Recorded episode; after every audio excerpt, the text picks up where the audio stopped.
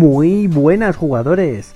Eh, soy Rubén Wolfenizer y estoy aquí una semanita más con vosotros en Pixelados y eh, estamos en el segundo Pixelados Express. Así es, esta semana que como todos sabemos la vida incluso de los jugadores es muy ocupada muchas veces, no siempre podemos estar todas las semanas a lo mejor Raúl y yo juntos o no nos da tiempo.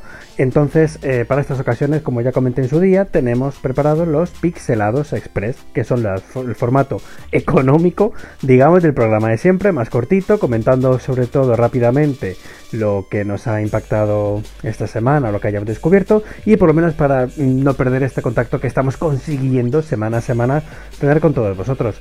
Entonces, esta semanita vuelvo a estar yo solo, en nada estará Raúl de nuevo con nosotros para darnos todas las noticias que él se está preparando, pero que no hemos podido coincidir para esta semana. Y yo vengo porque sí quería contaros algunas cositas muy rápido. Bueno, o no tan rápido. Hmm. Ya que estamos, vamos a hablar. Porque sí que ha habido noticias esta semana, sí que hemos tenido novedades. Yo, de hecho, hay algunas que me han llevado bastante atención. Por ejemplo, ¿Os, está, ¿Os acordáis eh, del Mario 99? No, perdón, del Mario 99, no, ya estaba yo mm, liándola con Nintendo.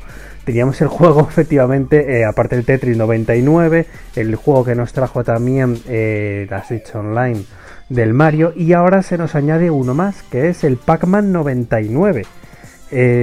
no tiene mucha explicación lo que es, porque obviamente lo habréis averiguado simplemente con el título pero se trata del juego clásico de Pac-Man enfrentándose con 98 personas, ya que tú eres la 99, y se trata de ir consiguiendo vencer a los fantasmas y mandárselos a los otros jugadores. Es el concepto que ya teníamos también con el Mario, es el concepto que teníamos también con el Tetris, y han decidido ahora probar con el Pac-Man. Eh, está claro que van a tope con los retro, son además son juegos que son adictivos y que encima es gratuito, porque como he dicho estará disponible para la Switch Online, como estuvo Super Mario Bros. 35.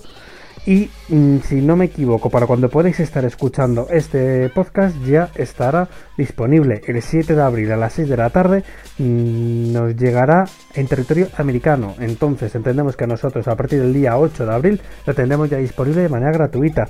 Por ahora no hay una fecha tope, como nos pasaba también con el Mario, que tenía una limitación, tenía una caducidad. Este simplemente por ahora estará. Así que vamos a, mm, seguramente al principio todo el mundo lo querrá probar, habrá un montón de partidas y estará guay. Yo admito que soy más del Mario, el Mario siempre me ha entretenido más, el Pac-Man se me da fatal. Eh, para el Pac-Man tienes que tener un desarrollado mm, un conocimiento espacio aéreo que yo no tengo porque de verdad me pillaban siempre los fantasmas pero por probarlo lo que sea gratuito yo me apunto esta semana también, eh, como todas las semanas, y yo creo que va a ser así básicamente hasta la salida del juego, Resident Evil siempre tiene algo. Siempre hay cualquier cosa. Resident Evil 8 esta vez ha mostrado un gameplay eh, por primera vez en la PS4 Pro. Eh, mucha gente estaba esperando esto, más que nada porque este juego, recordemos que sale el 7 de mayo tanto para PlayStation 4 como para PlayStation 5. Y yo soy de hecho uno de los mm, usuarios que estaba dudando eh, qué hago. Me espero a tener la PlayStation 5 para jugarlo, veo cómo se juega en la PlayStation 4. La definición es muy buena, es verdad que el gameplay mm, eh, no es muy completo, no sabemos si está muy preparado solo para que veamos eh, que se desarrolla bien. ¿Hay diferencias con la PlayStation 5? Sí, pero se ve de lujo y no haría falta una PlayStation 5 solo para poder jugarlo. Yo creo que se disfrutaría igualmente en la PlayStation 4, por lo menos a mí la sensación que me ha dado. Ahora, eh, detalles que en verdad me ha hecho gracia, porque el Resident Evil siempre entra, mm, no a polémica, pero siempre tiene curiosidades y es que ha saltado esta semana... Eh, Lady Dimitrescu, que se ha vuelto muy popular entre los fans, es el principal villano, entendemos por ahora, de este Resident Evil 8 ha saltado eh, cómo se creó este personaje. Eh, estuvo comentando, eh, no me acuerdo si era pues, quien se encargaba de hacer el concept artist o a lo mejor director del juego que comentaba sobre ella. A principio la idea que tenían era que querer tener un castillo lleno de brujas. pues bueno, podría haber sido, podría haber tirado por ahí, pero se les iba a las manos. Demasiados personajes, decidieron crear simplemente un personaje más principal con sus hijas, que obviamente sabemos que es Lady Dimitrescu, son las chicas vampiras que están aquí, y para poder desarrollarla, pues lo que se les ocurrió era coger el mm, modelo que ya tenían de Mia, de, del personaje de Final uy, de, ya desvarío, del Resident Evil 7, le pusieron un vestido largo, le pusieron un sombrero para crear un poco ese aura, esa imagen de lo que querían conseguir. No estaban del todo conformes porque les fallaba algo, hasta que efectivamente que se cargaba de hacer los concepts decidió en una ilustración ponerla pasando por debajo del marco de una puerta, dando a entender que no entra por esa puerta y que tenía que agacharse para poder entrar en ella. Ese detalle, cuando vieron que el, es el mismo personaje que habían creado poniéndole 3 metros de altura, el resultado era lo que querían, era terrorífico y esa sensación de debilidad ante ella entonces decidieron que la clave de que es lo que ha dado más que hablar sobre todo es la estatura del villano, lo que les ha brindado tener el personaje perfecto. Y yo estoy de acuerdo. En nada, recordamos que antes de que salga va a salir la nueva demo, que todavía no tiene fecha de salida, que por fin saldrá también para PlayStation 4, esta demo, pero por ahora solo tenéis disponible la demo Maiden, que era para PlayStation 5. Pero bueno, en nada, porque el juego le queda un mes para salir. Y lo que sí que ha salido ya serían los juegos de PlayStation Plus. Ya los tenéis disponibles para poder descargar, tanto de PlayStation 4 como PlayStation 5. Pero vamos a destacar eh, los dos fuertes que vienen, que sería el Days Gone. Eh, juegazo que de hecho está muchas veces eh, en palestra de rebajado. Digo, le quiero comprar, le tengo que pillar un juego de mundo abierto, temática zombie. Vamos a comparar siempre con el tema de Walking Dead, de Island, este tipo de, de mundo. Pero yo este le tengo muchas ganas de probar. es un juego que es, gusta muchísimo. Mm, vendió súper bien. Y lo tenéis gratuito eh, para los usuarios de PlayStation Plus.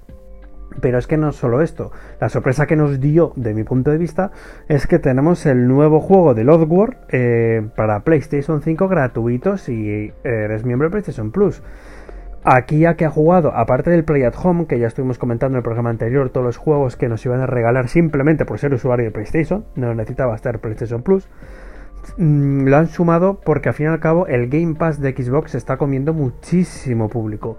Pero es normal, eh, te están dando juegos mm, de salida, no, no olvidemos el Medium, etcétera, que nada más salir ya los tienes gratuitos ahí. Cuando han tenido el acuerdo Microsoft con Bethesda, eh, ya lo han dicho, van a ser primero exclusivos de Xbox y lo más seguro que te puedan salir gratuitos el primer mes de salida para los usuarios del Game Pass.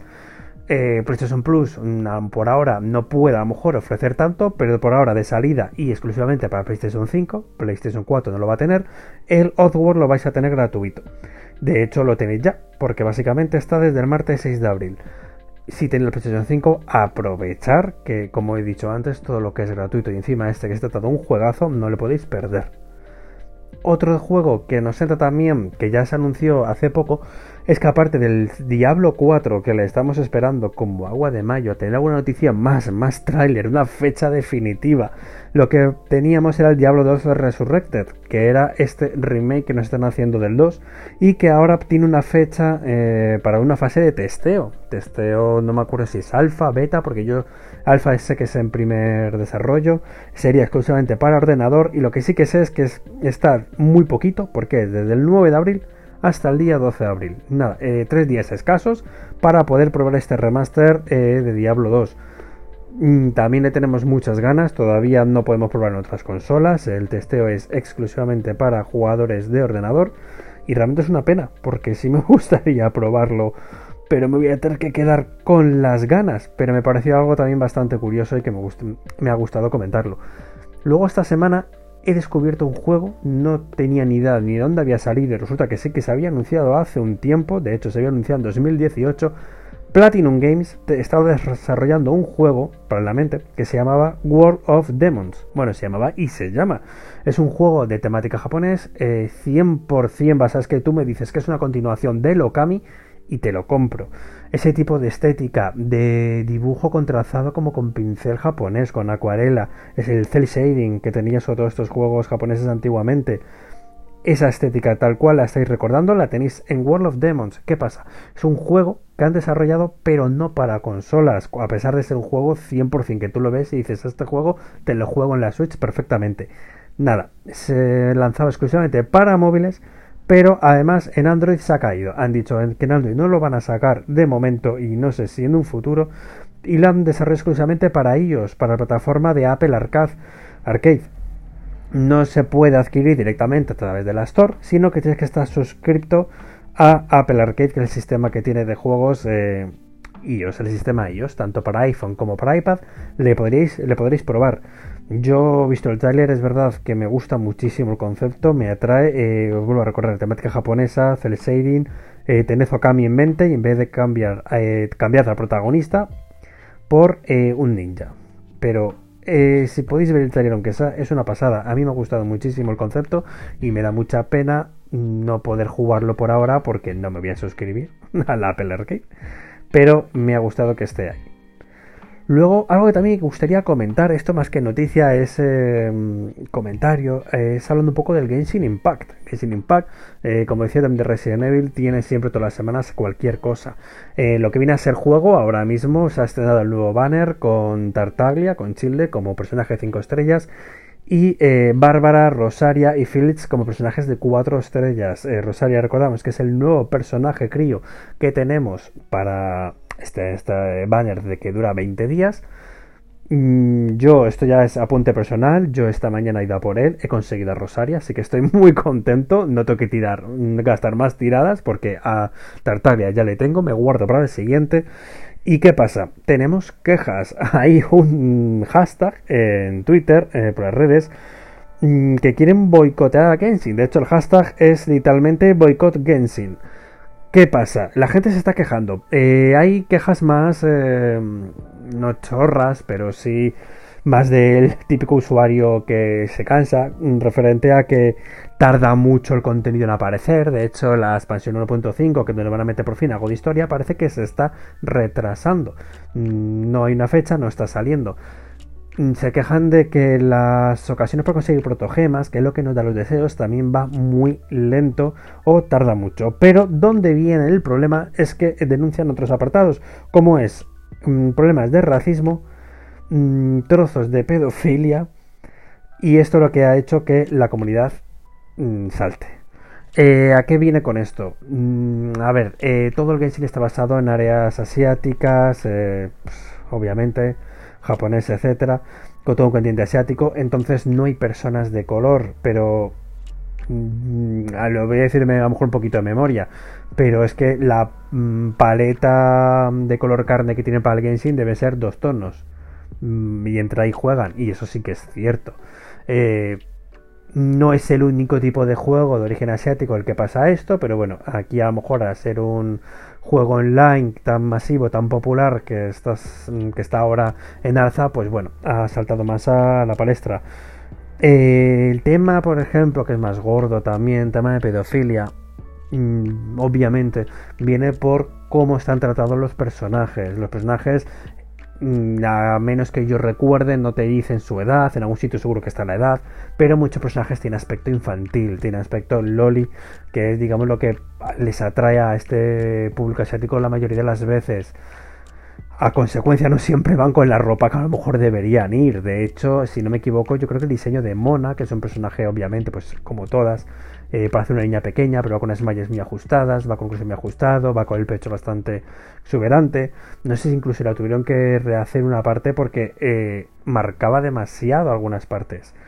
Y es normal, bueno, que surjan estas trazas. Eh, yo hay algo que también me chocó, pero esto ya también lo saco yo aparte.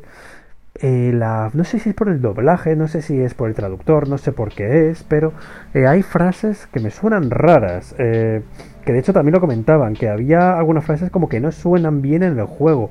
Yo voy a citar una que también encontré por internet que decía, en plan de que a lo mejor estaban hablando unas personas, etcétera, y decía como comentario, es que mm, tiene demasiado retraso como para usar esas tácticas. Eh, claro, también ha saltado por el tema de si está haciendo un tipo de prejuicio hacia personas discapacitadas. Eh, queremos pensar que obviamente no, va por ahí, pero las formas de hablar no siempre son correctas. A mí ya me había llamado la atención porque hay algunas misiones en las que hay una chica que te dice, quiero, hay un chico que me gusta mucho, pero quiero, me gustaría hacer un regalo. ¿Qué me aconsejas regalarle? Y tienes que hacer una serie de misiones para buscar un regalo para ese chico. Y la cuestión es que eh, una de las opciones es como, pues una flor no sé qué, no sé cuánto, una botella de vino. Y dice, ay, sí, pues la botella de vino sería perfecto, porque claro, como es un borracho, y entonces dice, hostia, vale. Y luego se repite eso un par de veces más, pues la consigues, la consigues y luego mm, Paimon me parece que dice lo mismo, en plan, pues esa persona es, de verdad, le va a gustar mucho, no olvidemos que es un borracho o que le encanta beber o te lo ponía una nena un poco chunga que a mí me parecía que yo creo que es un problema de traducción. No sé si pasa en otros países, pero bueno, ahora mismo está mmm, el Genshin un poco en alza por todas estas cosas. También digo yo que es algo que se veía del principio, pues el tema de la apariencia muy niña de los personajes, etcétera, y han aprovechado para meter, oye, es que tardáis mucho en actualizar el juego, es que las protogemas, es que no sé cuánto, y han hecho ahí un poco el batiburrillo. Eh, no sé si harán algo mmm, más adelante, porque sí que se vio en los trailers, cuando avancemos a una zona que es del desierto, se verán personajes con la piel un poco más oscura. Eh, no se ha visto ningún personaje de color, pues digamos, eh, afroamericano, etcétera, en el juego se va a ver personajes con tez morena, más morena un poco de lo que estamos acostumbrados. Queremos, queremos creer que puede ser un poco por las zonas. Al fin y al cabo, el Genshin ahora mismo, eh, las dos zonas que hay, una está basada en bastante Francia-Alemania, la nueva está basada básicamente Japón, China. Mm, entendemos que no haya, bueno, pero el, futuramente eh, hay zonas que son tipo Egipto. Mm, hay zonas que te da más pie a este tipo de personajes. Vamos a ver si mi joyo, eh, la compañía, escucha y hace algo al respecto. Y lo último que quería comentaros, eh, bueno, un par de cosillas más. ya he hablado también del Genshin Impact, otro juego muy popular y que ha vuelto a saltar, pero por buenas noticias, es el Final Fantasy XIV. Porque ha saltado que ya tiene 22 millones de jugadores. Es una burrada, chicos. Yo al Final Fantasy jugué en 2016, lo dejé porque, bueno, no teme nada la vida. Este año lo he vuelto a retomar y mm, es que es, es un vicio. Es engancharse total, normal que tenga tantos jugadores. Lo que pasa que yo diría que nos tiene un poco descuidados a los que ahora mismo estamos, porque las recompensas que dan por suscripción o en los eventos que están viniendo son bastante pobres con lo que había hace unos años. El juego lleva 5 años, que yo pensaba que llevaba más, pero es que claro, yo lo empecé a jugar creo casi de salida.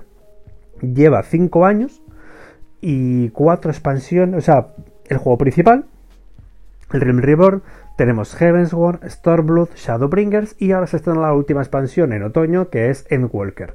De todas maneras, tenemos el, el siguiente parche que se nos adelanta en nada, en nada, porque si no me equivoco sale ya en abril, el 13 de abril, que se trata del parche 5.5 Death Unto Down, parte 1. Mm, no, por desgracia, me encantaría contaros porque ha habido un tráiler con todo lo que han enseñado, pero no lo he podido ver porque para mí es spoiler todavía. Estoy justo en esa expansión, tengo que llegar al final, no lo he podido ver. Sé que se vienen las mazmorras, sé que se viene un montón de cosas, pero me tengo que quedar con las ganitas hasta que le juegue. Y a la vez también, junto con el parche, lo que estrenan es eh, por fin periodo de prueba beta para PlayStation 5 se podrá jugar a Final Fantasy XIV PlayStation 5, mejorar los tiempos de carga como lo está pasando con todos y ganitas de poder seguir jugándolo. Yo mm, me da mucha pena que el juego en la mayor tara, venga, vamos a decir dos taras que tiene el juego y aún así tiene 22 millones de jugadores, se trata de que tiene una suscripción a día de hoy todavía y que el juego está eh, sin traducir mm, totalmente. El audio tú modificar francés, alemán, mm, japonés, inglés y los subtítulos igual, pero castellano por desgracia eh, no lo tiene. Hay mods en el ordenador que te lo pueden traducir, pero para usuarios como yo de PlayStation, pues, pues bueno, nos entendemos y si no, pues miramos luego un poquito por internet que lo que ha dicho este personaje, que no me entera que puede pasar. Entonces, un poquito lo que quería traer esta semana era esto. Eran las cositas que nos han llamado la atención, que yo iba apuntando hasta por hacer un episodio completo. Y lo que sí quería para acabar era que también se han actualizado las ofertas de primavera, por ejemplo, que yo miro mucho en el PlayStation Store. Y sí me gustaría comentaros algunos juegos que están en oferta que me parecen bastante guays, que, que algunos les he jugado, otros no. Pero si sirve de consejo, Perfecto. Se ha puesto muy de moda, eh, bueno, se ha puesto de moda ahora mismo. Está la gente jugando a Elite Takes Two, el juego multijugador que se trataba de una pareja, que también comentamos en el podcast anterior. Pues una pareja que se va a divorciar, la niña les convierte eh, en unos muñecos y pues es un juego para cooperar, etcétera. Eh, como juego cooperativo se ha puesto otra vez en oferta, que ya he visto alguna vez, el Unravel. El Unravel 2, que es un juego completamente también multijugador que se trata de un muñequito de lana que seguro que os les conoceréis, que uno es rojo y otro es azul, totalmente cooperativo para ayudar a salir, pues bueno, mm, a salir hacia adelante, puzzles, la ayuda del otro para continuar, engancharte. Es muy entretenido, a mí me ha gustado mucho, aparte de que tiene una historia bastante bonita y realmente está en oferta porque le tenéis por 6 euros en la Store. Sea, está baratísimo, lo vi y dije, es momento tanto hablar de Resident Evil, ¿qué pasa? Pues que obviamente Resident Evil 7 eh, está apareciendo bastante en promoción. Yo no sé si la había visto tan barato como ahora, pero si no habéis jugado el Resident Evil 7 tal cual, le tenéis por 9.99 en la Store. Mm, oportunidad maravillosa para precalentar para el 8 y escogí los dos del tirón. Luego hay ofertas que a lo mejor mm, todavía podrían estar más bajo, pero que también me pareció curioso comentarlas, como es eh, eh, la edición digital deluxe de Last of Us parte 2 o sea, la edición deluxe, que no olvidemos que cuesta 80 euros, pero está por 40, está al 50%. Me parece bastante interesante. Yo ya le jugué, por lo tanto no me hace falta volver a cogerlo, pero ahí le tenéis.